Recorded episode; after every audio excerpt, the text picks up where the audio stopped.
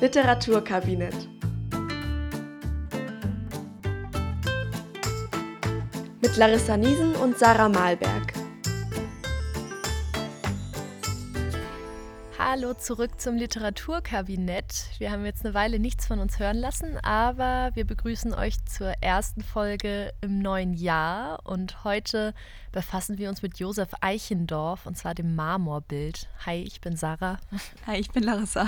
Und falls ihr nicht wissen solltet, worum es beim Marmorbild geht, ist es okay. Ich fasse es nochmal kurz zusammen. Äh, es geht um Florio. Florio ist ein Edelmann, also adelig in irgendeiner Form und wir lernen ihn kennen, als er sich auf Reisen befindet und gerade auf dem Weg nach Lucca ist. Äh, Lucca ist eine Stadt in der Toskana und auf dem Weg trifft Florio einen Fremden, der ebenfalls nach Lucca reitet und ihm einen seltsamen Tipp gibt, und zwar, er solle sich vor dem wunderbaren Spielmann hüten, der durch seine Töne die Jugend in einen Zauberberg hineinlockt und aus dem keiner je zurückgekehrt sei. Und dann erreichen die beiden eine Art Jahrmarkt mit Zelten, Musik und so und verlieren sich dann auch erstmal aus den Augen. Und Florio fällt nun ein junges Mädchen auf, das einen Blumenkranz trägt und Federball spielt. Und irgendwann findet er auch diesen Fremden wieder, der sich als der berühmte Sänger Fortunato entpuppt. Und der lädt ihn zu einer Abendessensfeier in einem der Zelte ein, wo Florio sich neben das Mädchen mit dem Blumenkranz setzt. Das heißt Bianca, wie er später erfährt. Und sie singen alle Reihe um ein Lied, beziehungsweise die Männer singen eins auf ihr Liebchen und wie es da heißt, Florio singt dann eins auf Bianca und Fortunato singt anschließend ein Lied über einen schönen Jüngling mit einer Fackel, der einen ins Himmelreich führt und als er damit fertig ist, kommt der Ritter Donati ins Zelt, der schön ist, aber auch sehr unheimlich. Und alle, die über Fortunatos Gesang so ein bisschen eingelullt wurden, etwas erschreckt und Donati gibt dann auch vor, Florio zu kennen, der sich daran überhaupt nicht erinnern kann. Bald löst sich die Runde dann auch relativ hastig auf und Fortunato, Donati und Florio bleiben allein zurück, steigen dann auch auf ihre Pferde und reiten zurück Richtung Luca. Und vor dem Stadttor scheut Donatis Pferd, will nicht äh, durch und dann verabschiedet er sich, woraufhin Fortunato sagt, dass er darüber ziemlich erleichtert ist, weil er diesen Donati überhaupt nicht ausstehen kann. Florio findet das nicht so nett, weil er den eigentlich ganz nett fand und kann dann irgendwie auch später im Bett überhaupt nicht einschlafen und macht schließlich einen Mondspaziergang. Und da entdeckt er eine Marmorstatue der Venus. Zu der fühlt er sich völlig hingerissen, ähm, aber gleichzeitig ist er auch erschrocken und sie ist ihm ein bisschen unheimlich. Und schließlich eilt er zurück zur Herberge und ins Bett. Am nächsten Tag geht er nochmal hin verirrt sich und also auf dem Gelände, wo er die Statue am Tag davor gesehen hat und als es langsam dunkel wird, sieht er eine Frau Laute spielen und singen, die ihn extrem in ihren Bann zieht und überirdisch schön erscheint und er läuft ihr hinterher durch den Garten und sieht plötzlich den Ritter Donati im Gras schlafen und nachdem er den geweckt hat, verspricht Donati ihm, dass sie die Frau am nächsten Tag zusammen besuchen können. Am nächsten Tag will er davon plötzlich gar nichts mehr wissen und stattdessen mit Florio jagen gehen. Aber da Sonntag ist, lehnt Florio aus religiösen Gründen ab. Und als die Kirchenglocken sch zu schlagen beginnen, stürzt Donati davon und lässt Florio ein bisschen verdutzt zurück. Ähm, aber abends gibt es sich für ihn eine neue Gelegenheit. Er ist nämlich mit Fortunato bei einem Tanz, einer Art Maskenball, eingeladen. Und da sieht er die Frau vom Abend davor wieder ähm, in einem griechischen Gewand und er tanzt mit ihr, glaubt aber gleichzeitig, sie am Ende des Raums nochmals zu sehen und verliert darüber auch seine Tanzpartnerin aus den Augen. Er sieht sie kurz im Garten, aber sie läuft immer vor ihm weg, lädt ihn aber schließlich zu sich nach Hause ein, bevor sie geht. Dann sieht Florio Fortunato und Bianca wieder, die die Nichte des Gastgebers ist und die er den ganzen Abend hindurch gar nicht bemerkt hat. Er ist aber sehr kühl, sehr kühl ihr gegenüber und wir nehmen danach kurz ihre Perspektive ein, wie sie das Treffen Revue passieren lässt und sehr, sehr unglücklich darüber ist. Ähm, Florio will eben diese unbekannte Frau wiedersehen und Donati verspricht ihm einige Tage später, heute könnten sie es versuchen. Und tatsächlich treffen sie die Frau im Garten und es sind noch ganz viele andere Gäste da und sie liegt auf dem Rasen und singt und spielt die Laute und nimmt Florio schließlich an die Hand und führt ihn ins Schloss, wo sie dann auch erstmals allein sind. Er hört dann von draußen Musik die ihn an Fortunato erinnert. Die Frau sagt, sie würde diesen Sänger nicht kennen und Florio beobachtet einige Bildsäulen aus Marmor, die der Frau alle sehr ähnlich sehen und glaubt plötzlich, die Frau und auch das Lied, was er von draußen hört, von früher zu kennen. Zeitgleich kommt ein Gewitter auf und äh, die Statuen und die Bilder beginnen sich zu bewegen.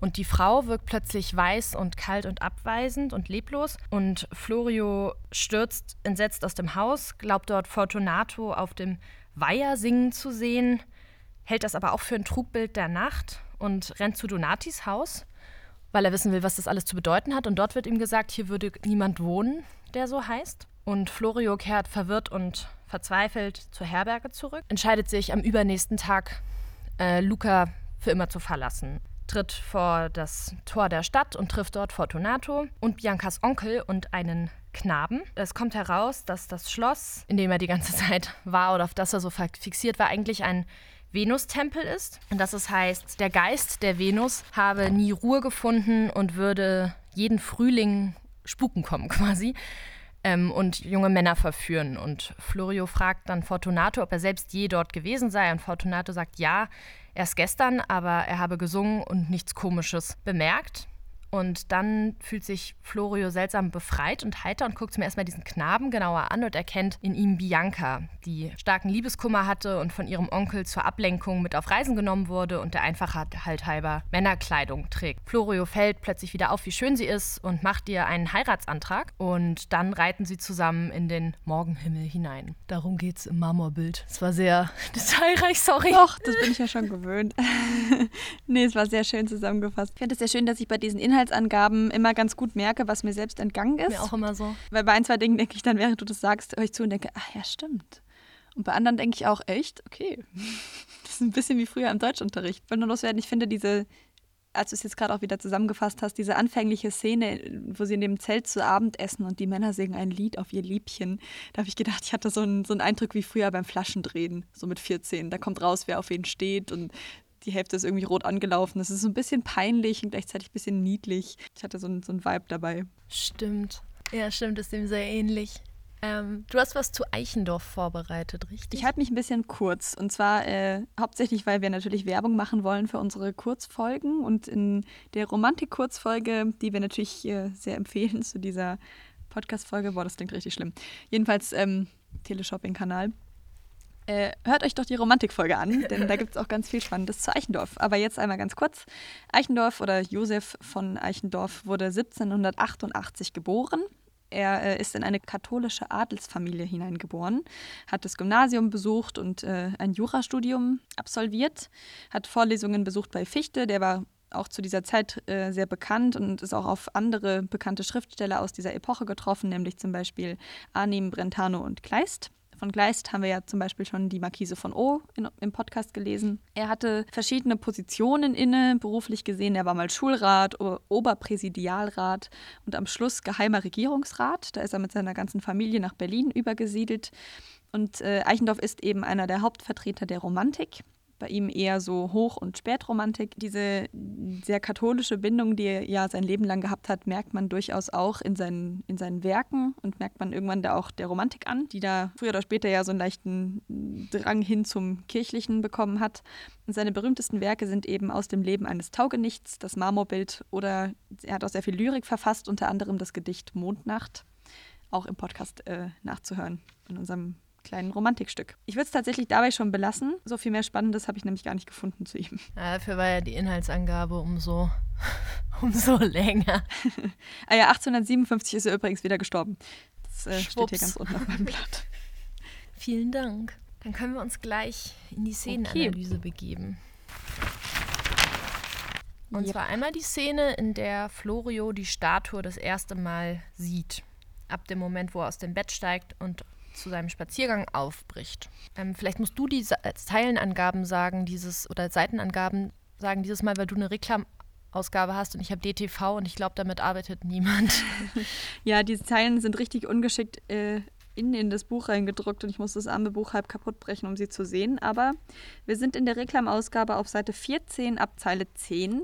Das Ganze beginnt an einem Absatz, in dem steht, er sprang von seinem Bett und öffnete das Fenster ja, was haben wir? Also ich glaube, das, was man als allererstes, ich glaube, man muss erstmal was zur Sprache sagen, oder? Also diese unglaubliche Fülle an, an Metaphern und an, an Adjektiven und man wird so überschlagen von dieser Art und Weise, wie Dinge beschrieben werden. Ich habe das Ding angefangen und habe die erste Seite komplett nur gedacht, erstmal nur, wow, ist das schön, ja. weil ich einfach lange nichts mehr gelesen habe, das so unglaublich blumig verfasst war. Und gleichzeitig immer gedacht, boah, ist das übertrieben, weil du kannst das Buch so schnell zusammenfassen, wenn du das willst, oder die, das Werk. Auch du warst schnell. Äh, wenn man einfach überall das Wort Mond rausstreichen würde. Ich habe mir jetzt nicht viel Spaß gemacht, das zu zählen. Das wollte ich eigentlich noch tun. Aber allein wie oft das Wort Mondschein oder Mond benutzt wird, ist schon echt absolut krass. Ja, das stimmt.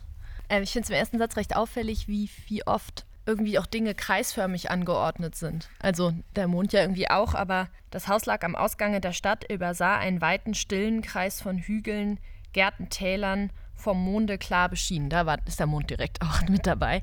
Ähm, das finde ich, trägt sich auch ein bisschen durch die, durch die Szene. Später ist er dann an einem Weiher. Der Weiher ist irgendwie rund oder ein, ein von hohen Bäumen rings umgebener Weiher. Einige Schwäne beschrieben still ihre einförmigen Kreise um das Bild, das Bild der Venus. Also es passiert an mehreren Stellen. Ich habe dazu was gelesen, dass also eine, eine These dazu in einem Paper.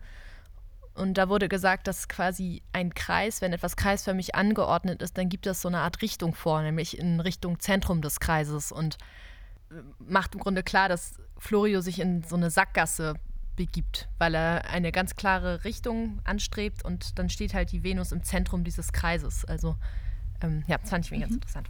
Ich, ich habe es auch gelesen und dann fiel mir erst auf, wie viele Kreise wir auch in unserer Szene haben. Deswegen dachte ich, ich sage gleich am Anfang beim Spannend.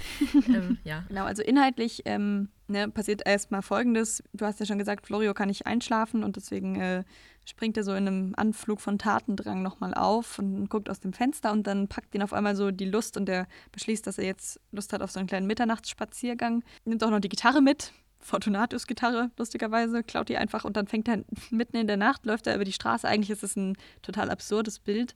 Läuft er durch diese stille, mondbeschienene Landschaft und fängt an, Gitarre zu spielen und zu singen. Und äh, singt also gut gelaunt vor sich hin. Ist auch ein wiederkehrendes Motiv, äh, diese kleinen Gedichte oder Lieder, die überall mit eingearbeitet sind. Also dauernd ist irgendjemand am, am Reimen oder am Singen. Ich glaube, was relativ wichtig ist, dass Fortun äh, Quatsch, dass äh, Florio zumindest zu Beginn der Szene einfach auch noch sehr gut gelaunt ist. Alles fällt ihm sehr leicht und das ist was, was eigentlich so ein wiederkehrendes Ding ist in dem Werk.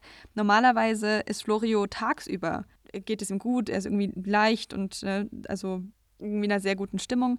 Und nachts ist mehr dieses schwermütige, geheimnisvolle. Und das ist in dieser Szene erstaunlicherweise am Anfang noch nicht so, finde ich. Meine These ist ja, das hat damit zu tun, dass er Fortunatus Gitarre dabei hat. Uh, das finde ich gut. Das schützt ihn in irgendeiner Form. Das finde ich richtig gut. Aber ähm, würde ich später nochmal drauf zurückkommen, weil wir auch noch ja, über gerne. Donati sprechen wollen und wie die beiden einander gegenüberstehen. Aber äh, das war, hab, so habe ich das irgendwie verstanden. Nehme ich sehr gerne mit. Passt da sehr gut rein. Ja. Ich fand es auch auffällig, dass sie mal so, so, so, viel singen und dass das irgendwie so, so prägend ist irgendwie. Also so eine, so eine Heiterkeit auch mit Gesang verbunden. Und er singt ein Lied für seinen, ähm, also die, die letzten Zeilen, da kann ich ja vielleicht kurz zitieren. Da sagt er, und fröhlich greife ich in die Seiten, um Mädchen jenseits überm Fluss, du lauschest wohl und hörst von weitem und kennst den Sänger an dem Gruß. Und dann fällt ihm auf, dass er, er hat zu dem Zeitpunkt Bianca schon kennengelernt, dass er die schon gar nicht mehr meint, sondern irgendwas, mhm. was über sie hinausgeht, was ich eine relativ wichtige Feststellung von ihm auch fand. Ja, sehr. Ihr, ihr Bild hatte unmerklich, wundersam sich verwandelt in ein schöneres, größeres und herrliches, wie er es noch nirgend gesehen. Das sagt ja eigentlich viel mehr über ihn selbst aus als über irgendeine Frau erstmal, weil er quasi so ein Begehren hat und das noch auf gar nichts richten kann. Ja, und weil es auch irgendwie was sehr Künstlerisches hat, ne? sich im Kopf so, so eine Vision anzulegen von jemandem, die über diesen jemanden eigentlich hinausgeht. Also so ein viel größeres Bild zu haben von jemandem, als derjenige das tatsächlich sein kann. Und das ist ja auch etwas, das später nochmal wiederkommt, da kommen wir sicher auch gleich drauf zurück. Das ist vielleicht schon auch der Beginn dieser Verzauberung, der Florio unterliegt im Verlauf des äh, des Werks, weil ihm am Schluss nämlich wieder auffällt, als er Bianca nochmal über den Weg läuft, wie schön sie tatsächlich ist.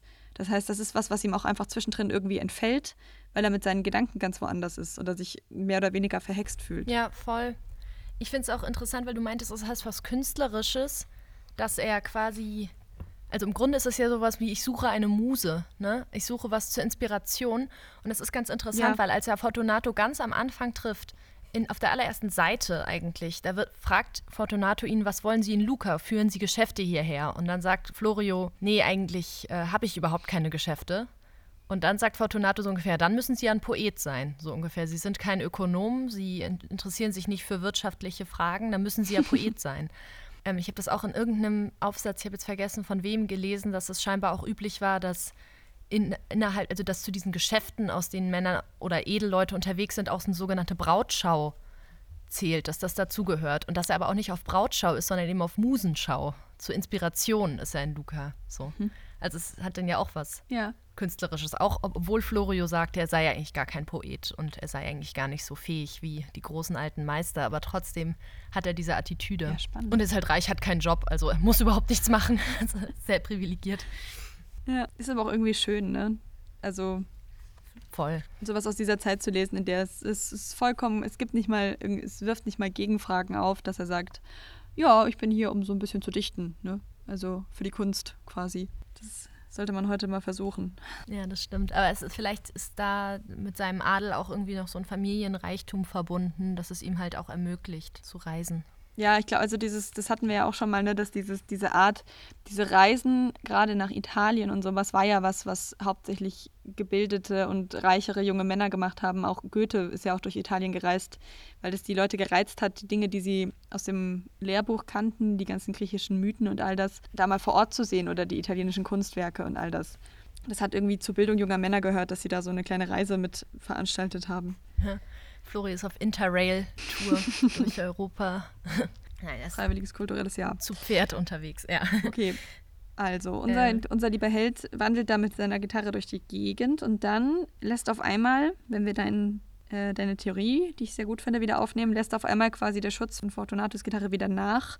Denn auf einmal findet er sich an einem Ort wieder, den er erstaunlicherweise, das ist so ein bisschen wie der, der Raum der Wünsche bei Harry Potter, er findet ihn tagsüber nicht noch einmal, als er ihn gezielt sucht, sondern er stolpert da jetzt Stimmt. nachts irgendwie so rein und da begegnet ihm oder da sieht er dann auch zum ersten Mal das natürlich von Mond beschienene Marmorbild, das dem Ganzen seinen Titel gibt. Ich habe gerade überlegt, dass natürlich die Orientierung, also dass man sich natürlich auch anders orientiert nachts als tagsüber. Also dass mhm. man halt quasi so dass einem Orte auch irgendwie anders vorkommen, dadurch, dass es halt dunkel ist. Und genauso kommt ihm diese Statue, also fasziniert ihn total. Also er projiziert dieses diffuse Begehren, das er vorher schon genannt hatte, jetzt auf diese Statue. Da steht, Florio stand wie eingewurzelt im Schauen, mhm. denn ihm kam jenes Bild wie eine lang gesuchte, nun plötzlich erkannte Geliebte vor.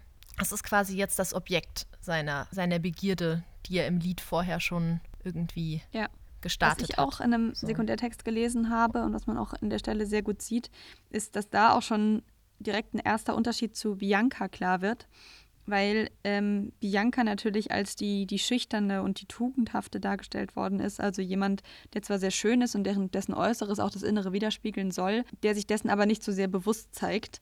Und diese Statue, die ja im Moment auch wirklich einfach nur eine Statue ist, die hat noch nichts direkt Lebendiges vor sich. Ob, auch wenn da steht, sie sei eben erst auf den Wellen aufgetaucht, was ja durchaus auch ne, ein aktives Moment hat. Die betrachtet nun selber verzaubert das Bild der eigenen Schönheit im Wasser. Das heißt, diese Statue ist sich A bewusst, wie toll sie aussieht, und B, sie guckt sich auch noch selbst dabei zu. Das hat so ein bisschen was von diesem, von der Geschichte des Narziss, der sich in sein eigenes Spiegelbild verliebt. Also, das ist auch eine ganz andere Ausstrahlung an Schönheit, als Bianca sie vorher gehabt hat, finde ich. Voll. Finde ich auch. Und halt Schwäne, die dann um sie herum, das ist natürlich dann auch wieder so ein, so ein Eleganzmotiv mhm. und die halt kreisförmig um sie herum, also die sie auch ganz klar in ihrem selbst das Zentrum sein irgendwie unterstützen. Also der Raum, der Raum unterstützt das quasi, diese These, dass sie quasi das Wichtigste ist, worauf sich alles richtet. So. Und diese ganze Szenerie hat auch sowas, das ist alles so sehr unscharf auf eine Art und Weise. Ne? Wir haben den trunkenen Wasserspiegel.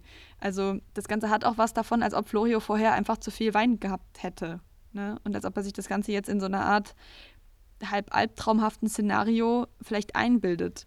Ich habe auch gelesen, dass das häufig eine Art ist, das Ganze zu deuten, was das Ende, das Ende passt nicht ganz rein, dass Florio eben diese Begegnungen mit der Statue jedes Mal träumt. Habe ich auch gelesen. Weil es halt davon auch schwer was hat. Glaube ich aber nicht. weil ich auch dachte. Nee, ich auch nicht. Aber es passt halt auch viel in dieses Romantikbild, ne? Dieses verträumte.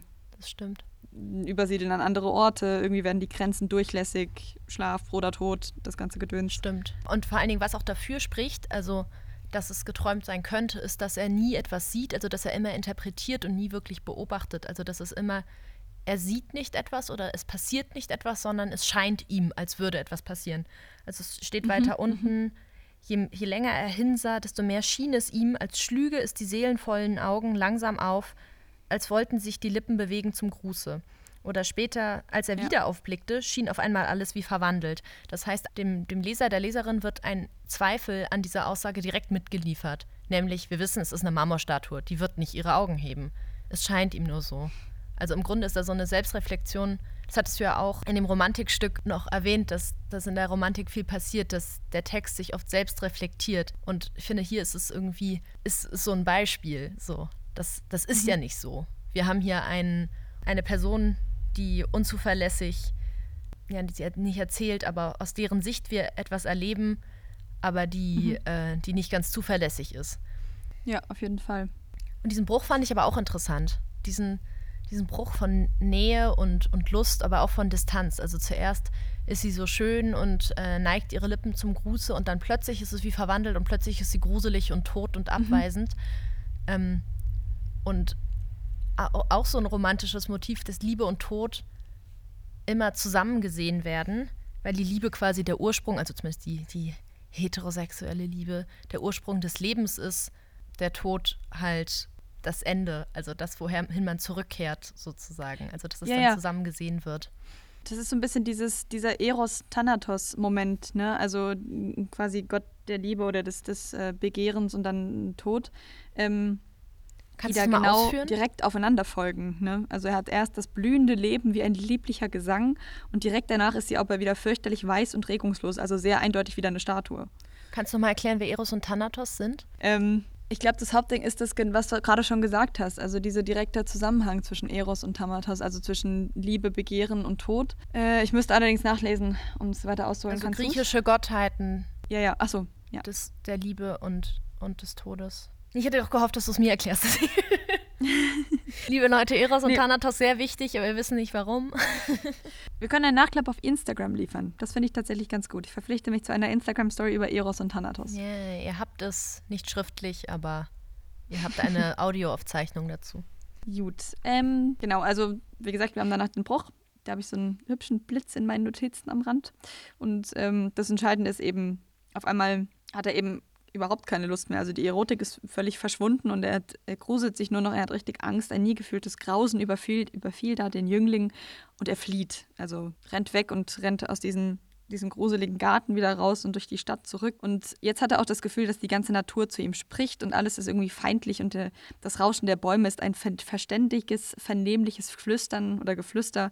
Die Pappeln sind gespenstig und scheinen ihm mit weit gestreckten Schatten so nach ihm zu greifen. Also das ist wie in einem klassischen Kinderhorrorfilm, in dem auf einmal der Wald lebendig wird und alles scheint ihm, als würde es ihn verfolgen auf seinem Weg Und zurück. in der letzten Szene, das finde ich, ist nochmal ein Argument dagegen, dass äh, Florio das Ganze nur träumt, denn er begegnet noch auf seinen letzten Metern jemandem, nämlich dem Diener, der vor seiner Tür an der Schwelle geschlafen hat. Das ist auch noch schreckliche Arbeitsbedingungen, by the way, aber wie auch immer. Also der, der fährt auf, als Florio zurückkehrt.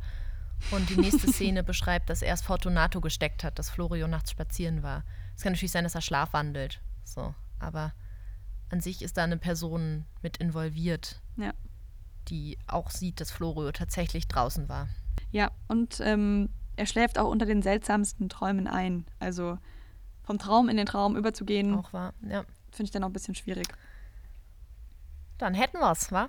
Oder möchtest du noch was sagen? Ja, Glaub- wenn du nichts mehr zur Szene hättest. Eros, Thanatos, Äh, nee, ich glaube, ich habe alles gesagt, was ich vorbringen wollte. Dann können wir ja vielleicht schon zur nächsten Szene übergehen. Wir überspringen jetzt quasi einmal das komplette Ding und gehen fast an den Schluss. Das ist ja auch das Schöne, ne? Also so im, im Vergleich zu Lessing, den wir letztes Mal hatten, bei dem einfach unglaublich viel passiert, auf auch verhältnismäßig wenig Seiten. Hier ist das Ganze wenigstens so, dass es passiert auch nicht ganz so viel. Ne? Passiert immer nur alles sehr ausführlich. Der erste Satz sind, ist ja irgendwie auch schon fünf Zeilen lang. Ja, wir ähm, gucken uns das Endgedicht Mhm. nochmal an, in dem Fortunato auflöst, was es eigentlich mit diesem Marmorbild auf sich hatte. Ja, ähm, Ich überlege, wie, wie ist es am schlausten? Wir haben irgendwie bisher uns noch nie ein Gedicht angeguckt. wollen wir es für wir können ja mal einfach so oder chronologisch anfangen, wie wir es sonst im Text auch machen und gerne nochmal springen, wenn wir wollen, würde ich sagen. Was vielleicht im Unterschied von, von Prosa zu Lyrik, so Versmaß und solche Geschichten, Ich finde aber, dass hier nicht so viel zu erzählen ist, weil das alles sehr, sehr regelmäßig ist. Also es ist ein Kreuzreim, es sind irgendwie abwechselnde Kadenzen. Es ist ein Es Jambus. Ich dachte, guck mal, ich dachte, das wäre ein Trocheus. Trocheus nicht, äh, Dadum, dadum, dadum. Jambus ist doch da, da, da, da. Jambus, Jambus, Jambus. nee, Jambus ist doch erst unbetont und dann betont. Trocheus ist doch erst betont, dann unbetont, oder? Ich dachte, es ist andersrum. Oh mein Gott, wir sind on fire heute. Wow. Masterliteratur, dafür war er da. Ein Jambus. Jambus ist ein Versfuß, der aus zwei Verselementen besteht, einer unbetonten und einer betonten. Aber die anderen zwei kann ich nicht. Also Dactylus und, und Anapest. Ja, äh, Dactylus ist ein Dactylus. durcheinander. didim, dadadum. Das ist ja das Gute an Dactylus und Anapest. Die sind, was sie sind. Wohingegen Genau. Jambus? Ja, deswegen dachte Ja, du hast ich auch recht, immer, der Jambus ist eigentlich das ein Gegenteil. Arschloch. Okay, ja, es sind Jamben. Äh, ähm, dadim, dim. Dadim, dadim, dadim. Ich glaube, Jambus ist ein Arschloch, ist ein gutes Fazit für diese Folge. Jambus, Jambus. Ähm, also es ist gut, dass wir nie über Lyrik sprechen. Ja, ich kann dir leider nicht mehr sagen, ob das jetzt weibliche oder männliche Kadenzen sind. Ich glaube, die weiblichen sind unbetont. Ich finde es auch frech, es männliche und weibliche Kadenzen zu nennen, weil die Frau da wieder das Unbetonte ist. Aber das ist leider auch also tatsächlich sehr lange her, dass ich das das letzte Mal gemacht habe. Genau, wir studieren einfach so lange und deswegen wissen wir das alles nicht mehr. Ja, und lasst euch gesagt sein, also die von euch, die noch nicht studieren, im Studium braucht ihr den ganzen Müll nicht mehr. Das ist, weil wir so klug sind. Nee, weil wir so gebildet sind. Oh mein Gott. Okay, ähm, Das Vertrauen ist zerstört. Zurück ins Gedicht. aber ich finde es tatsächlich, also gäbe es jetzt irgendwie einen Bruch daraus oder so, dann fände ich es schon interessant, wenn man jetzt sieht, okay, das ist jetzt die ganze Zeit ein Jambus und plötzlich macht es dann irgendwie in einem Dactylus weiter oder so. Dann wäre es schon interessant, sich das anzugucken. Warum, was ändert sich? Geht da irgendwie auf der inhaltlichen Ebene ein Bruch Ja, wäre es, vor allem, weil ich glaube, dass es der Dactylus ist, der im alten Griechenland sehr beliebt war. Das würde ja zur Venus ganz gut passen. Aber Aber wird hier durchgejammt bis zum erkennen, Ende. also durchgejammt. Ähm, Hm. Deswegen finde ich es eigentlich nicht so Bitte. relevant. Sehr regelmäßig. Sehr auf den Inhalt fokussiert. was aber relevant ist, wir haben den großen Trümmerhaufen, das ist das, was Sie da sehen. Sie reiten an so einem zerfallenen ja, Tempel irgendwie entlang, ne? Und in dem steht eben ein zum Teil zertrümmertes Marmorbild. Und am Ende des Verses ist der blühende Garten erwähnt. Da haben wir direkt schon diesen Bruch, der erklärt, irgendwo zwischen diesen zwei Dingern ist was passiert. Es gibt diesen Trümmerhaufen, es gibt den blühenden Garten und eins von beiden ist nicht wahr oder eins von beiden ist nur eine Illusion und liegt eben eigentlich in der Vergangenheit. Ja, und es wird im zweiten, ähm, in der zweiten Strophe gesagt, dass im Grunde, dass es zwei Reiche gibt, die quasi zusammen existieren. Versunkenes Reich zu Füßen, vom Himmel fern und nah, aus anderem Reich ein Grüßen. Also es gibt zwei Reiche. Es gibt einmal das Reich der Heiden, könnte man sagen, und es gibt einmal den, den Katholizismus, der ja dem Florio zum Beispiel auch angehört. Das ist Italien, dass es eben beides gibt. Es gibt ähm, diese alten römischen Gottheiten oder griechischen und es gibt ähm, die heutige monotheistische Religion. Genau, und auch dieses, ähm, der Begriff versunken ist etwas, das auch in dieser ersten Szene, die wir eben hatten, immer wieder vorkommt. Ne? Also Dinge sind, scheinen so versunken oder wie im Schlaf zu sein. Das ist auch alles diese andere, irgendwie götterhafte Welt, in der Florio da teilweise mit rumwandelt und die eben auch was stark Traumhaftes hat. Aber ich finde es halt interessant, dass es nicht so ist, die gehen in Konkurrenz, sondern, also Mhm. das schon auch, das kommt dann ja später noch im Gedicht, aber erstmal wird so eine Koexistenz beschrieben. Dass etwas Neues auf Basis etwas Alten Mhm. das gebaut sind diese, wurde. diese durchgängigen Grenzen wieder, irgendwie durchlässig. Genau, und dann haben wir etwas, das vorher schon erwähnt worden ist, nämlich von Venus selbst. Ähm, er hat sie ja beim Singen erwischt irgendwann mal. Und sie hat gesungen, was wächst du Frühling mich von neuem wieder. Das finden wir jetzt noch einmal, nämlich wenn Frühlingslüfte wehen, hold über grünen Planen, ein leises Auferstehen hebt in den Tälern an. Das heißt, immer wenn der Frühling kommt, wacht in den Täler, Tälern irgendetwas von diesem Versunkenen, von diesem Eingeschlafenen wieder auf. Und das prägt sich dann eigentlich jetzt über die nächsten, über die nächsten Strophen. Da wird jetzt auch nochmal so oft der Lenz erwacht. Und unterm duftgen Schleier so oft der Lenz erwacht, also der Frühling, webt in geheimer Feier die alte Zaubermacht. Und wir haben auch die, die Stimmen in den Bäumen, die Florio eben auf seiner Flucht gehört hat. Das ist alles mit drin in dem Abschnitt. Und das ist halt so ein Signal dann für die Venus aufzuwachen. Frau Venus hört das Locken, der Vögel heitern Chor und richtet froh erschrocken an Blumen sich empor. Genau, das haben wir tatsächlich auch gesehen, ne? dass, sie aus, dass sie in ihrem Garten lauter Mädchen noch hatte. Das war eine ganz komische Szene, die irgendwie in den Blumen geschlafen haben, sich dann so dazu, daraus aufgerichtet haben. Ja, und es gibt aber einen Bruch dazu, wie es im Frühling ist und wie es jetzt ist. Also Doch öd sind nun die Stellen, stumm liegt ihr Säulenhaus, Gras wächst da auf den Schwellen, der Wind zieht ein und aus. Also da ist, da wird halt im Grunde was eine sehr leblose Ruinenlandschaft beschrieben. Das, was man jetzt sehen kann, was Mhm. man tagsüber sieht, wie du es sagst, im Gegensatz zu, zu nachts oder wie man halt, wenn der Frühling vorbei ist, die Ruine betrachten kann, nämlich als ein Relikt vergangener Zeit. Genau, und dann heißt es, wo sind nun die Gespielen? Da vielleicht ganz kurz so als kleiner Einschlag. Diana ist die Göttin der Jagd. Neptun, das kennen wahrscheinlich die meisten, ne? Gott des, Meeres. Ähm, das heißt, das sind andere Götter oder Göttinnen Und Diana ist auch die Venus, Göttin des Mondes. die da erwähnt werden. also die war ja sehr präsent bisher dann. Ja, ja, stimmt, stimmt, hast recht. Genau, und dann, Stimmt, Diana ist auch, ist Diana nicht auch Fruchtbarkeit noch mit ja, drin? die ist irgendwie gleichzeitig Göttin der Fruchtbarkeit, aber auch jungfräulich. Ah, Also eigentlich so sehr emanzipiert, Mhm. männerlos. und dann kommt die Statue, ne? Sie selbst muss sinnend stehen, so bleich im Frühlingsschein. Die Augen untergehen, der schöne Leib wird Stein. Also haben wir wieder den Widerspruch von, äh, von der Nähe und Distanz. Ein Leib, der eigentlich Leben und der Stein, der so für den Tod steht. Ich finde dann, dass das dann die nächsten zwei Strophen eigentlich so zeigt, wie das Christentum halt über das Heidentum dann doch trumpft. Mhm. Weil nämlich die heilige Maria auftaucht und ein Kindlein in den Armen die Wunderbare hält und heim himmlisches Erbarmen durchdringt die ganze Welt. Hoch auf einem Regenbogen ist dann ein anderes Frauenbild, das äh, eben. Genau, da wurde mitten in schafft. der Nacht ein Kind geboren. Das heißt, Genau. Das heißt, da haben wir ganz eindeutig diesen Gegensatz heidnische in Anführungszeichen Mehrheitsgötter, Göttinnen und Christus und Maria. Genau, der Regenbogen ist ja eh so ein, so ein Verbindungssymbol, das auch ursprünglich aus, dem, äh, aus der Kirchengeschichte stammt, jetzt äh, in den letzten Jahrzehnten von der LGBTQ-Community in Anführungszeichen mitbenutzt wird, was ich sehr schön finde. Wenigstens ein bisschen Hoffnung an der Stelle. aber es ist, ich finde es hier schon interessant, dass, ähm, also dass hier jetzt ja doch ein Triumph gezeigt wird. Hier ist keine Koexistenz mehr zu sehen zwischen Christentum und Heidentum, sondern ganz klar ein Gewinn des Christentums über das Heidentum.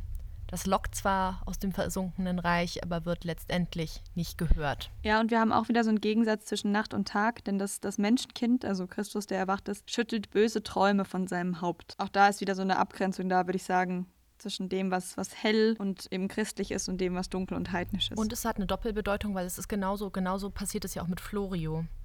ja. Der wacht auf, stellt fest, er hat da die ganze Zeit einem Trugbild nachgehangen, schüttelt böse Träume von seinem Haupt. Das sieht man, wenn man dann die Novelle weiterliest, dass ihm genau das passiert, dass er erleichtert ist, dass er irgendwie die Sache abtun kann als böser Traum und in seinem Leben weitermacht. Und das ist auch die letzte, der letzte Vers gehört auch noch dazu. Ne? Er hebt die Seele ringend sich in die Morgenluft. Das ist auch so dieses Wiederkehrende, immer wenn, wenn Morgen ist, wenn Tag ist, ist alles gut.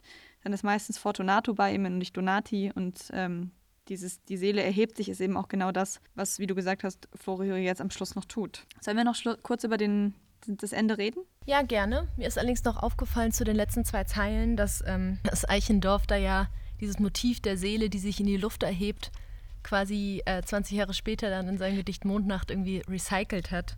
Meine Seele spannte weit ihre Das Flügel tatsächlich auf. noch Ach, einmal. tatsächlich.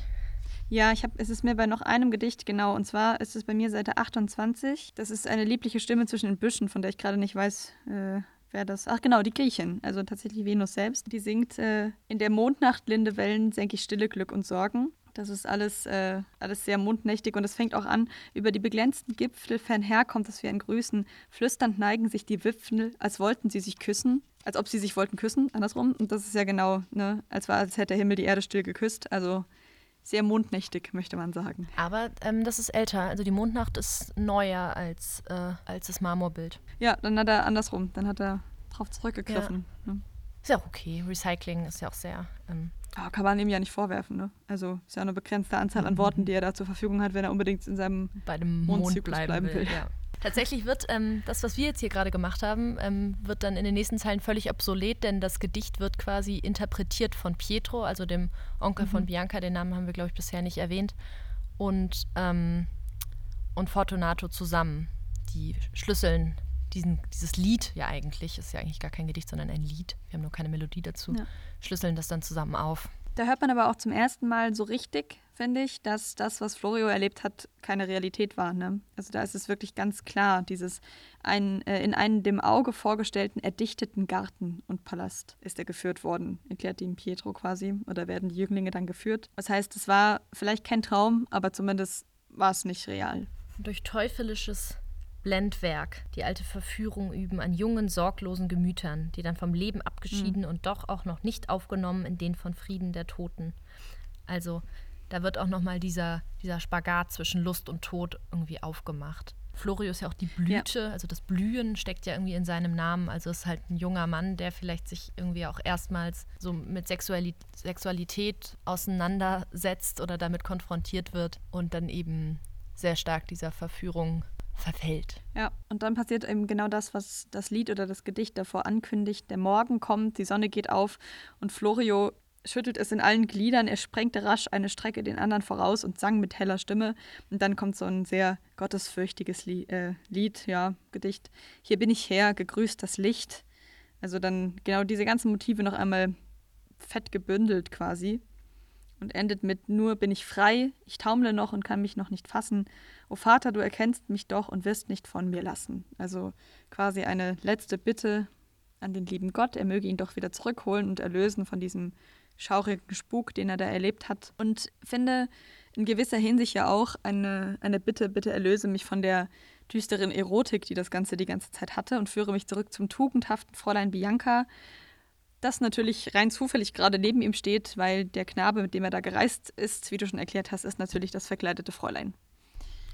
Aber ich finde es interessant auch mit dem Beten, weil im Grunde kann man diesen, dieses Lied ja auch als Gebet verstehen. Mhm. Und man sieht halt, dass er irgendwie zu seinem Glauben in irgendeiner Form zurückfindet. Also er war die ganze Zeit Teil von ihm. Also Florio war die ganze Zeit ja so ein schwankender Charakter und sagt zum Beispiel, nein, ich gehe am Sonntag nicht jagen, ich gehe in die Kirche und er geht auch in die Kirche, aber dann wird halt auch erwähnt, dass er nicht beten kann, mhm. dass er dazu nicht in der Lage ist und das kann er am Ende wieder. Er singt und ist wieder in der Lage, mit seinem Gott zu kommunizieren. Fräulein Bianca äh, ist dann zufällig da und wird endlich erkannt.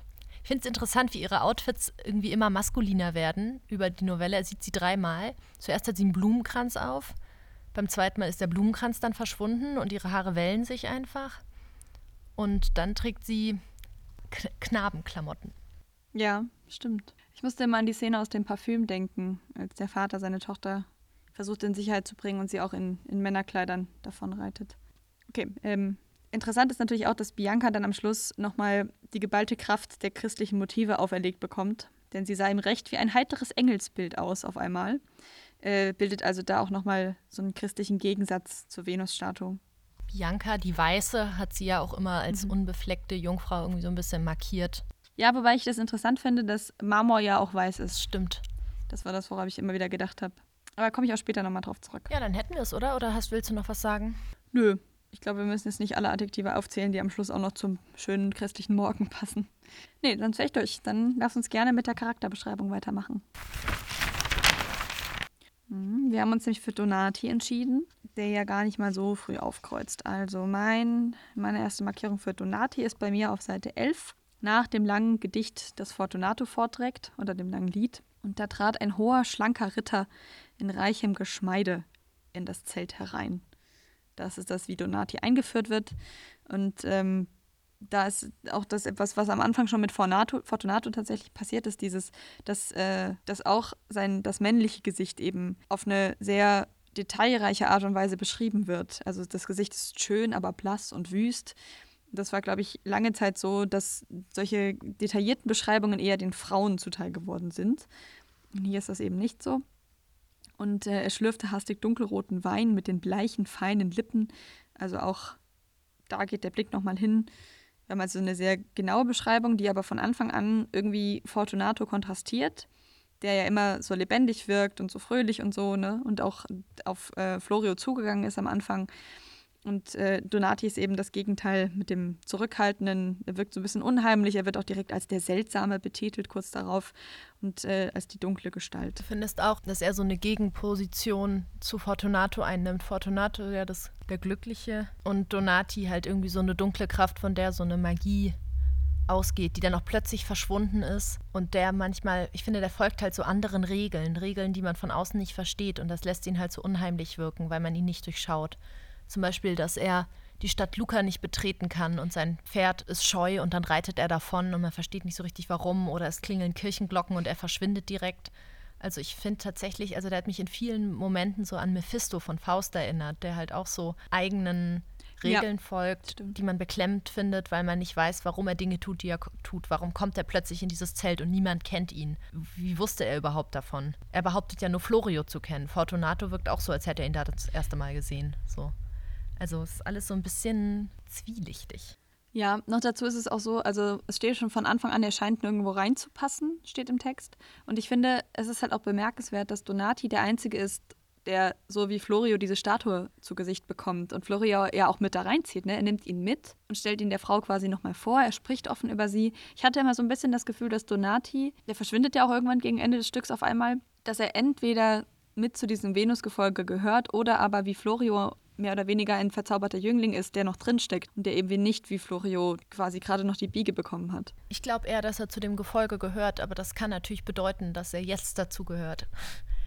Also ich hätte schon das Gefühl, mhm. dass er mehr Macht hat als Florio, dass sie nicht auf einer Ebene sind, sondern dass Donati ein bisschen mehr begreift. Aber ich ähm, fand es auffällig, dass immer wenn Florio der Venus begegnet, wenn er das unter dem Einfluss von Fortunato tut, zum Beispiel, wenn er von Fortunato zu einem Ball begleitet wird, dann ist das irgendwie nicht so beunruhigend für ihn, sondern ist, ist er fasziniert und ähm, kann dann quasi so seine Libido in irgendeiner Form irgendwie mehr entdecken. Während es bei Donati, wenn er mit Donati dort ist, dann ist es halt immer richtig gruselig. Einmal ist er alleine dort und hat totale Angst, verirrt sich und dann sieht er Donati unter einem auf dem Rasen schlafen. Also da würde ich auch sagen, ist er in irgendeiner Form mit Donati dort und hat aber Angst. Mit Fortunato oder mit Fortunatos Gitarre würde ich jetzt mal stellvertretend auch sagen, da ist er zwar auch so ein bisschen abgestoßen, aber er erkennt die Marmorstatue als das, was sie ist, nämlich als Statue. Denkt nicht, glaubt nicht, mhm. eine, eine Frau zu sehen, was ihm passiert, als er mit Donati dort ist. Ich, ich konnte es irgendwann, da war ich sehr zufrieden mit mir,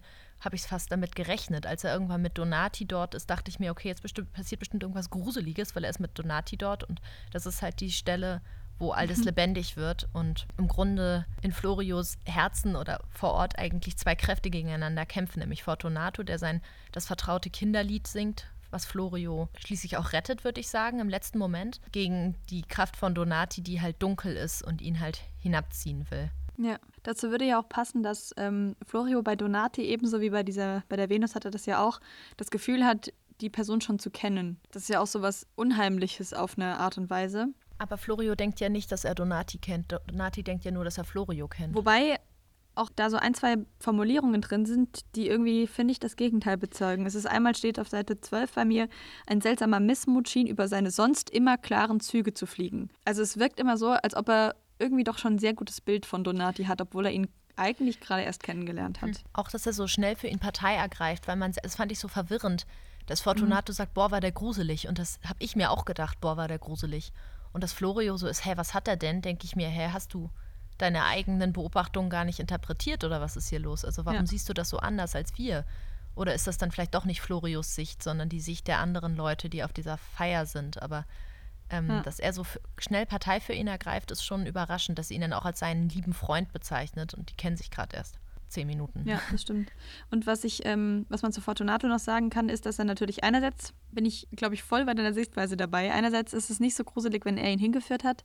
Gleichzeitig rettet er ihn ja auch immer wieder aus bestimmten Situationen. Es gibt eine, in der Florio von Gesang abgelenkt wird, während er mit der Venus zugange ist. Und dann ist es Fortunato, der irgendwo anders sitzt und singt. Und Florio quasi gerade wieder abgelenkt hat durch seine Musik. Ja, ich musste gerade suchen, wo das war. Ich kann in der Zeit ja erklären, woher der Name Donati herkommt. Den hat Eichendorff nämlich übernommen von einem barocken Text von einem ja, Happ, Herrn Happel. Und der ähm, barocke Text hat irgendwie einen sehr verrückt langen Namen. Ähm, ich weiß allerdings nicht, was für eine Figur der Donati im Original ist. Aber das ist halt im Gegensatz zu den anderen Namen, hat der Name keine Bedeutung in der Übersetzung, sondern ist quasi ein ähm, intertextuelles äh, Motiv. Der Text von E.G. Happel hieß Größeste Denkwürdigkeiten der Welt oder sogenannte Relationes Curiosae. Ja, mehr weiß ich nicht. Okay. ja, genau. Das ist, ähm, naja, jedenfalls bei mir relativ weit hinten. Also Seite 31 ist es bei mir. Ähm, da ist er auf dieser, dieser Wiese zusammen mit der Venus und der ähm, schläft da irgendwie sowas ein und dann ein Rufen aus dem Garten weckte ihn endlich aus seinen Träumen. Er erkannte Fortunatos Stimme und eilt dann zu Fortunato hin. Aber dann rettet ihn doch Fortun. Dann rettet ihn doch Ja, Fortunato, eben nicht gesagt, oder? Donati. Ach so, ich dachte, du meintest, dass Donati ihn immer das, das, rettet. sonst wird es ja nicht passen. Also, dass äh, Fortunato ihn auch aus Situationen wieder raus befreit. Ach so. Ja, das stimmt, das finde ich auch. Sorry. Okay, ich gucke gerade, was ich sonst noch habe zu Donati. Naja, wir haben aber auch so Anmerkungen, dass er selbst fast wie ein Toter aussieht. Ne? Was natürlich auch dafür spricht, dass er, dass er dazugehört zu diesem Gefolge, in Anführungszeichen, das immer wieder verschwindet, wenn der Frühling vorbei ist und dieser Zauber sich dem Ende neigt. Ja, im Grunde steht könnte man ja sagen, steht er quasi für dieses Morbide, was mit so einer Sexualität irgendwie einhergeht, zumindest laut dem romantischen Bild, wenn man sagt, dass Liebe und Tod irgendwie miteinander verstrickt sind, dass irgendwie der Wunsch nach Liebe auch mit so einem Todeswunsch, ja fast masochistischen Begehren irgendwie einhergeht, dass Donati das irgendwie symbolisiert. Ja. Und auch dieses, ähm, du hast eben schon gesagt, Mephisto und er verschwindet, wenn die Glocken klingen und sowas, ne? Dieses heute ist Sonntag, ist, äh, Donati sagt das, ne? Er sagt, heute ist Sonntag und er sagt es traurig, denn das heißt, er kann die schöne Frau nicht wiedersehen. Das heißt auch, die, die heidnischen Götter halten sich quasi vom christlichen Feiertag fern. Und Donati ah, eben stimmt, auch. ist mir gar nicht aufgefallen. Ja, Und er findet den Garten auch nur mit Donati wieder. Das ist auch sowas, ne? Donati führt ihn da wieder hin. Er hat ihn alleine nicht gefunden, heißt es noch so. Florio wunderte sich, wie er bisher niemals den Garten wiederfinden konnte.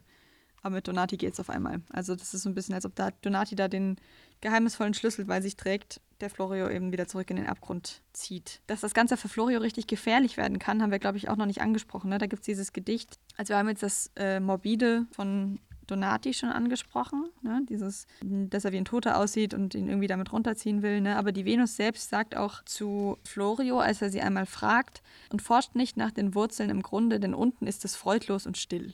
Also quasi dieses, frag besser nicht weiter nach, wo ich hergekommen bin oder was das Ganze soll, denn also dieses unten ist es freudlos und still klingt sehr nach einem Grab für mich. als würde ihn das halt in den Untergang führen, wenn er zu sehr in diesem Traum sich verstrickt. Ja, wenn er quasi mit denen geht. Ne? Ja. Ich hätte zu Donati nichts mehr. Hast du noch was? Nee, ich glaube, ich bin soweit auch durch.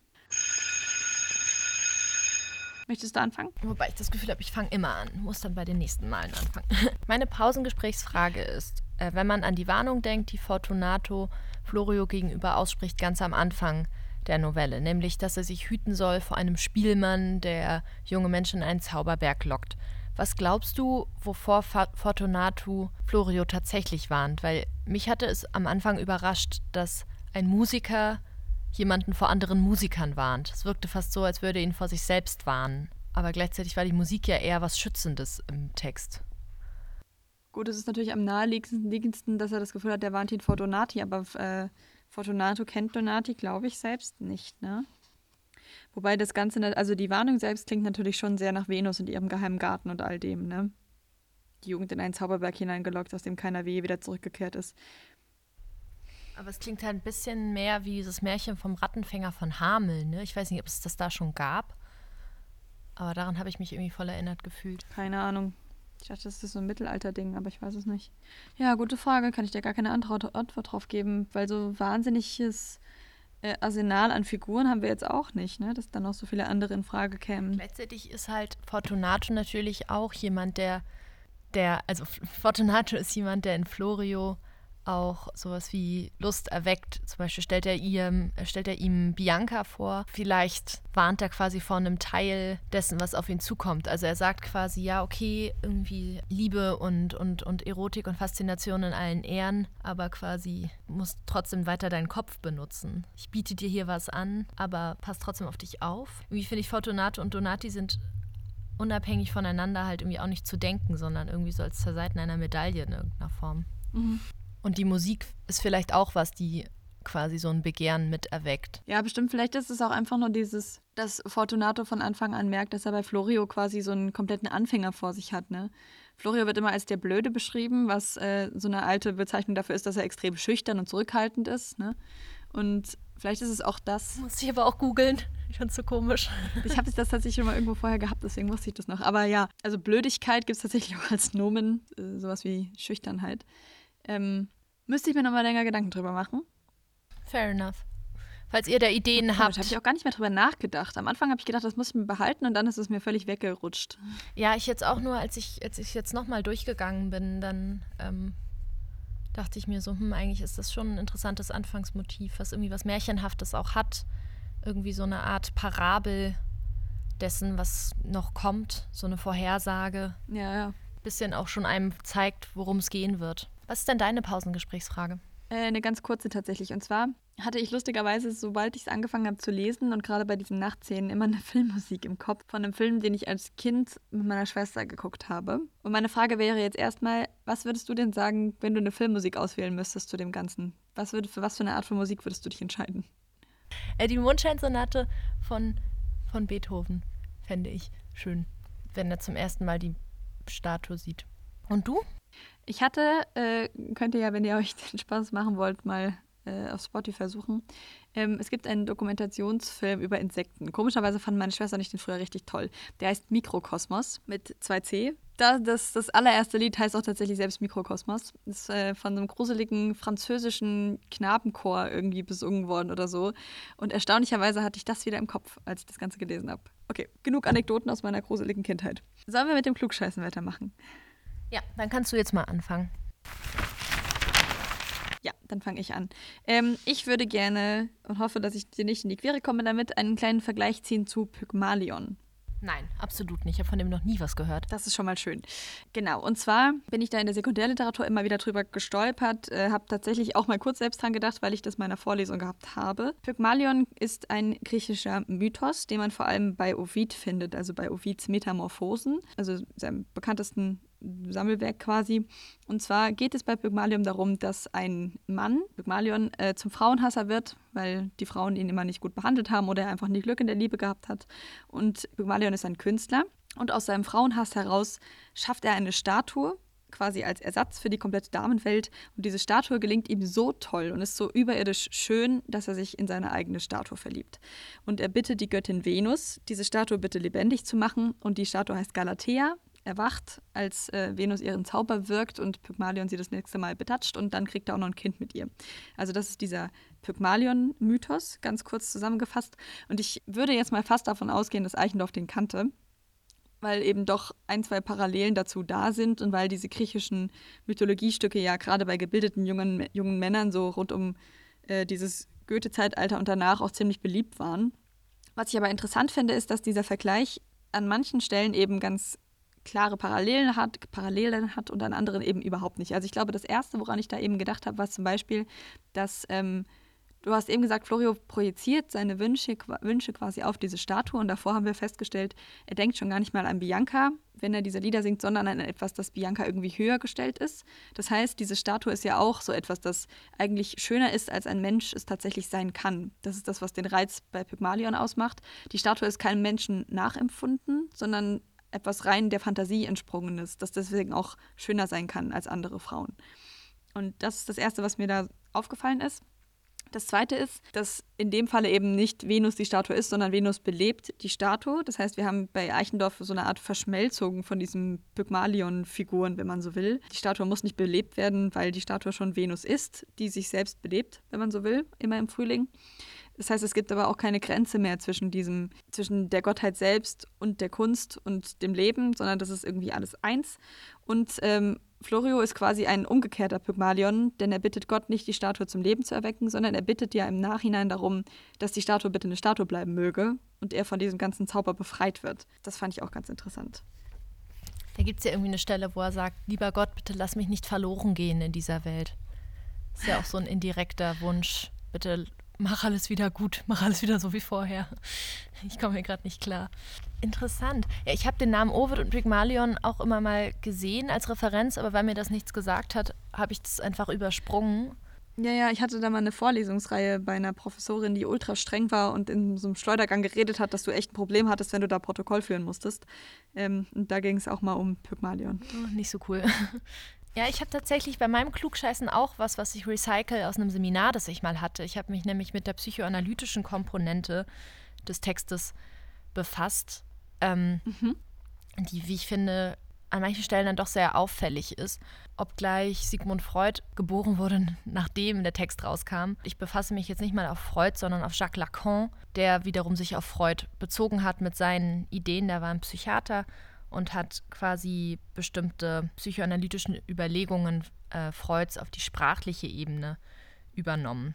Ähm, seine These ist vielleicht ein bisschen verknappt, dass das Begehren erstmal einem, einem Mangel folgt, also dass man quasi nichts begehren kann, wenn man keinen Mangel erfährt. Wenn man alles hat, dann braucht man nichts, da begehrt man nichts. Jetzt mal ganz unabhängig davon, ob es sexuelles Begehren ist oder irgendwas. Dass man erstmal eine Mangelerfahrung machen muss, um etwas zu, zu wollen. Und dadurch hat er gesagt, dass quasi alles einer, alles, was wichtig ist für einen, für einen einer Da- und Fortlogik folgt. Also dass zum Beispiel, dass, dass etwas dir nur wichtig sein kann, wenn es mal da ist und mal nicht.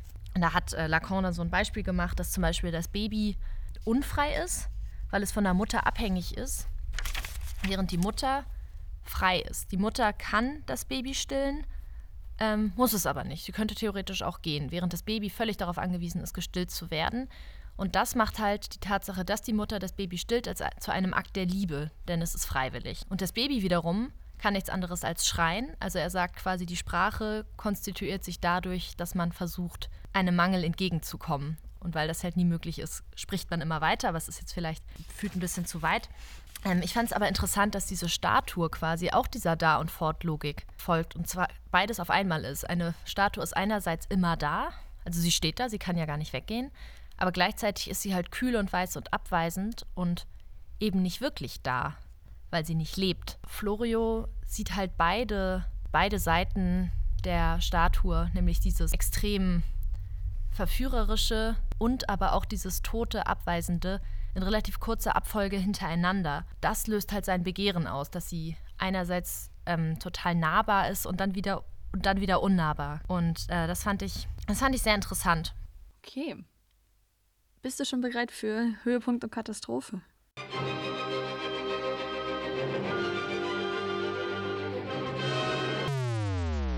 Und zwar würde ich gerne ganz kurz ein kleines Best-of oder Höhepunkt daraus machen. Aus zwei kleineren Sachen. Und zwar einmal, dass ich mich einfach ein bisschen gefreut habe, weil ich äh, ja diese, ich habe ja die, die Kurzfolge zur Romantik gemacht und wir hatten ja auch schon den Sandmann bei uns im Podcast. Und der Sandmann war für mich immer so ein Hauptding für, also ein Hauptwerk als äh, Zeichen dafür, so funktioniert Romantik. Und irgendwie habe ich mich gefreut, als ich das hier gelesen habe, dass ich dachte, ich sehe die Parallelen, ich sehe, dass es anscheinend irgendwie eine Vorgabe war in der Romantik.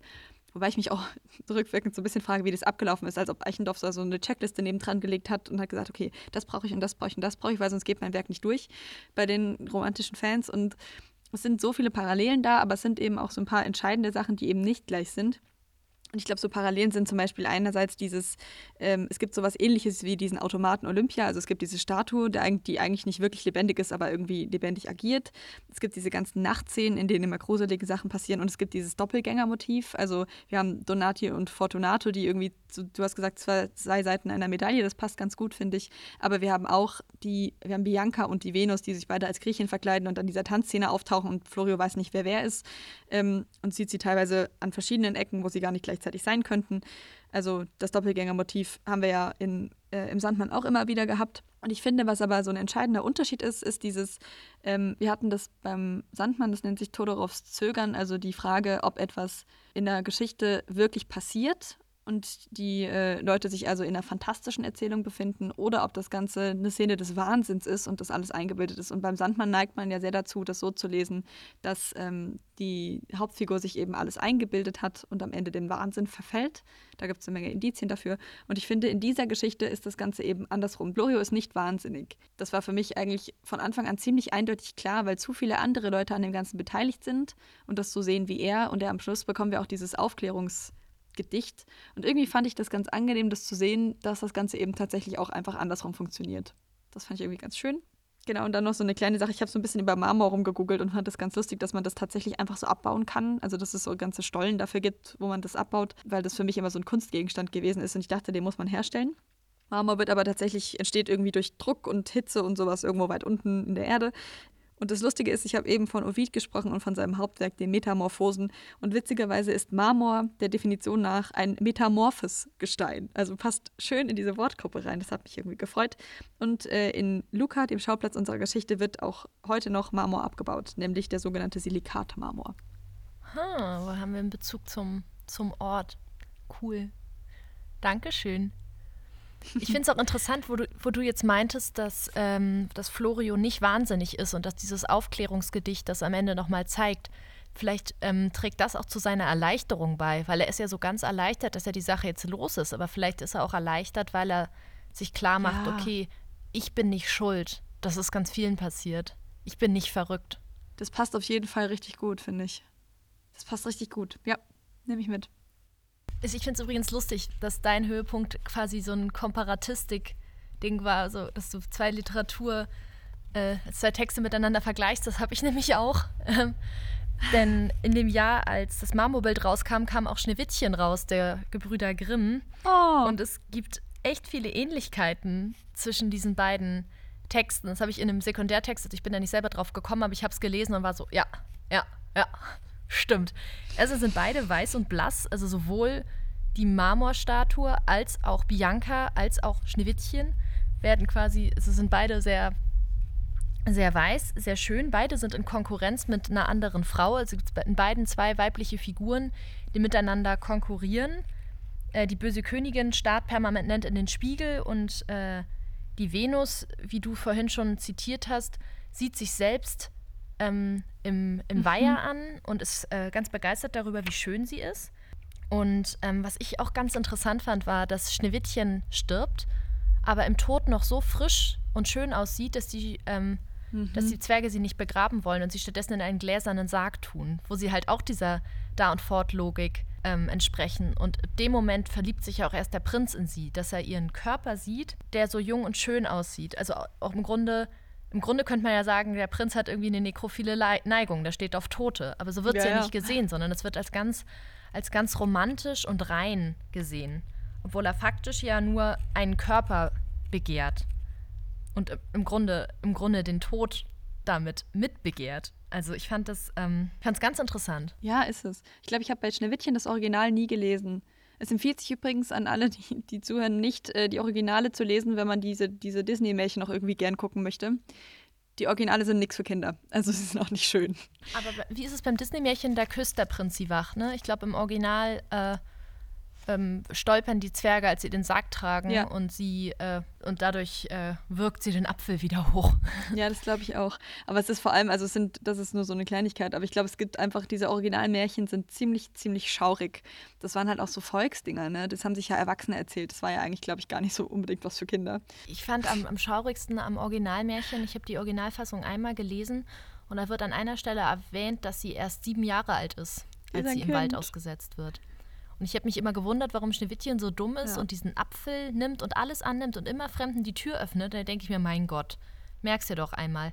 Aber weil sie halt einfach ein kleines Kind ist und Leuten glaubt, da ist das noch mal, kann man das nochmal ganz anders sehen. Und das ist dann natürlich noch widerlicher. Also der Prinz sieht einfach ein totes Kind. Es ist auch rückwirkend kommt mir das auch immer komisch vor, was Disney für Wahlen getroffen hat. Ne? Also die haben sich diese Dinge angeguckt und haben gedacht, und das machen wir jetzt in niedlich und machen da so kleine Tierchen drumrum und dann machen wir es noch ganz romantisch und schön. Und dann haben sie diese ganzen Märchen verfilmt. Also eigentlich ist das echt total naja, schräg. Märchen haben sich ja auch nochmal verändert in der Art und Weise, wie sie erzählt wurden, bis Disney es aufgegriffen hat, würde ich sagen. Ja. Katastrophe. Katastrophe. Ich habe keine richtige mehr tatsächlich. Wir haben nämlich einiges schon verballert. Also ich glaube, mein, meine Katastrophe waren so ein bisschen eben diese Namen und mich hat es genervt, dass ich Donati dann nicht so einfach mit übersetzen konnte. Also ähm, ich habe da so gestern Abend mit meinem Freund ein bisschen drüber gesprochen, der kann ein bisschen Italienisch und der hat dann, also so Florio, der Blühende und Fortunato ist irgendwie der Glückhafte und Bianca die Weiße, das äh, konnte ich auch noch irgendwie so gerade so selbst.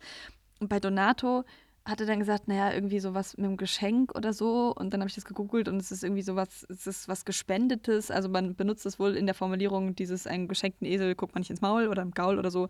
Ne? Ähm, also da kommt das irgendwie vor. Dann habe ich bei Donato dann gedacht, also bei gespendet kriege ich einfach keine Verbindung zu dem, was das soll. Und ich verstehe dann nicht, warum man allen anderen Figuren einen Namen gibt, der irgendwie was heißt und dem dann halt nicht. Das hat mich irgendwie gestern genervt. Und ich glaube, was mich auch gestört hat, Aber ist er ist dieses. ja auch so geheimnisvoll. Bitte? Den kann man nicht einfach so übersetzen. Er ist halt auch so geheimnisvoll. Mhm. Lass ich nicht durchgehen, sorry. Ähm, Okay, na gut, ich hab's versucht. Äh, genau, und äh, ja gut, was mich sonst gestört hat, ist halt dieses klassische, Bianca ist halt, ne, sie ist hübsch und deswegen ist sie wahrscheinlich auch nett und wahrscheinlich auch schlau oder zumindest annähernd irgendwie okay. Das fand ich auch wieder doof, aber das ist halt so ein klassisches Ding, glaube ich, in der Zeit, dass Frauen, das Äußere hat irgendwie mit dem Inneren übereingestimmt. Das ist ja auch so ein Märchending. Die Guten sind immer schön. Physiognomie nennt sich das ja, dass man von den äußeren Eigenschaften des Menschen auf die innere Genau. äh, schließt. Goethe war da auch ein ganz großer Anhänger von und spätestens seit der NS-Zeit weiß man, wie fatal und schrecklich das ist, wenn man anfängt, Leute zu vermessen und dann glaubt, daran irgendwas festmachen zu können. Ja, also Goethe war jetzt auch nicht so wahnsinnig schön, zumindest nicht auf den Bildern, die ich kenne, aber okay. Ja, und auch nicht so, so und auch ein bisschen antisemitisch, also vielleicht hätte es ihm sogar gefallen, wer weiß. Naja. Okay, was war deine, deine Katastrophe? Äh, tatsächlich auch, äh, wie Bianca dargestellt wird. Ich hatte das Gefühl, Bianca ist halt so das klassische Mädchen von nebenan, wenn man dieses, dieses Bild, also diesen Charakter irgendwie rausgreifen will. Ähm, ich habe, ich gucke ganz gerne einen YouTube-Kanal, der The Take heißt, dicke Empfehlung an dieser Stelle.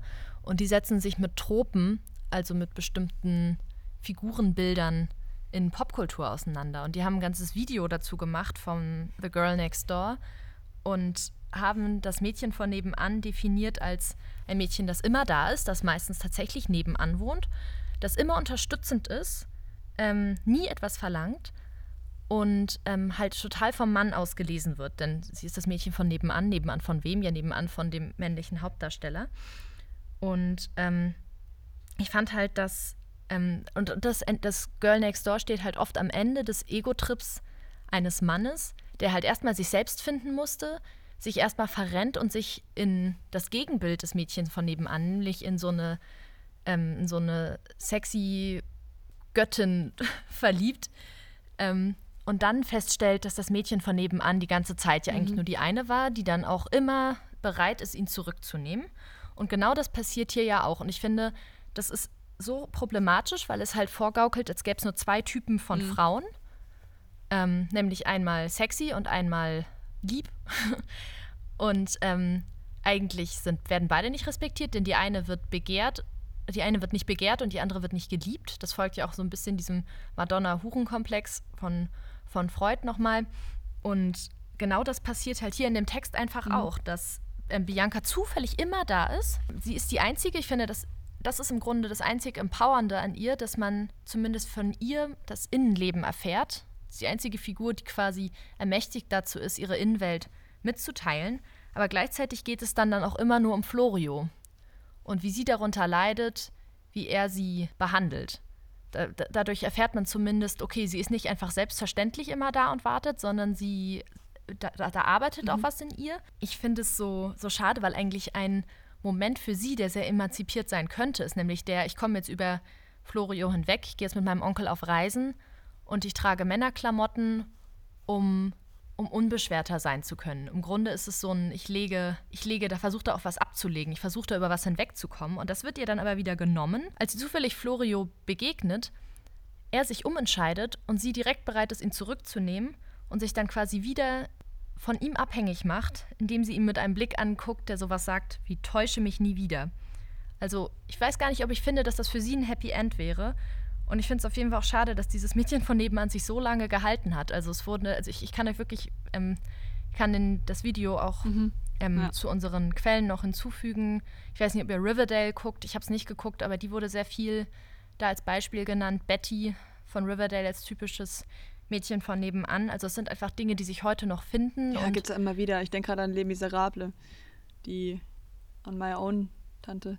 Und immer, also äh, es, es führt ja nur dazu, dass Frauen untereinander nicht zusammenhalten, ne? Ja. Dass man irgendwie immer das ist, was man, dass man die, die Frau als bedrohlich empfindet, die nicht so ist wie man selbst. Boah, mir fallen gefühlt jetzt gerade 800 Filme ein, die so funktionieren. Ja, richtig gut. Dann sind wir am Ende angekommen. Wir sind am Ende angekommen. Puh. Ich fand's Ja, ich auch fand's richtig schön. schön. Das war gut. Ich habe mich richtig Ich drauf mich gefreut. auch. auf die Wir haben es schon echt lange nicht mehr aufgenommen. Das Ja, wir machen immer so schöne ausgedehnte Weihnachtspausen. Ist ja auch eigentlich gut so. Aber ähm, jetzt nehmen wir es natürlich gerne zum Anlass, euch äh, diejenigen an euch, die schon wieder ans Abitur denken müssen, denen ganz viel Glück zu wünschen und sonst allen anderen einen guten Rückstart in die Schulzeit. Schreibt uns wie immer gerne, wenn wir was besprechen können, wenn euch noch irgendwas helfen würde. Folgt uns gerne auf Instagram, Literatur-Kabinett und empfehlt uns euren FreundInnen weiter. Ja, wir freuen uns über gerne immer mehr Ja. Hörende. Dann Ciao, ciao. macht's gut.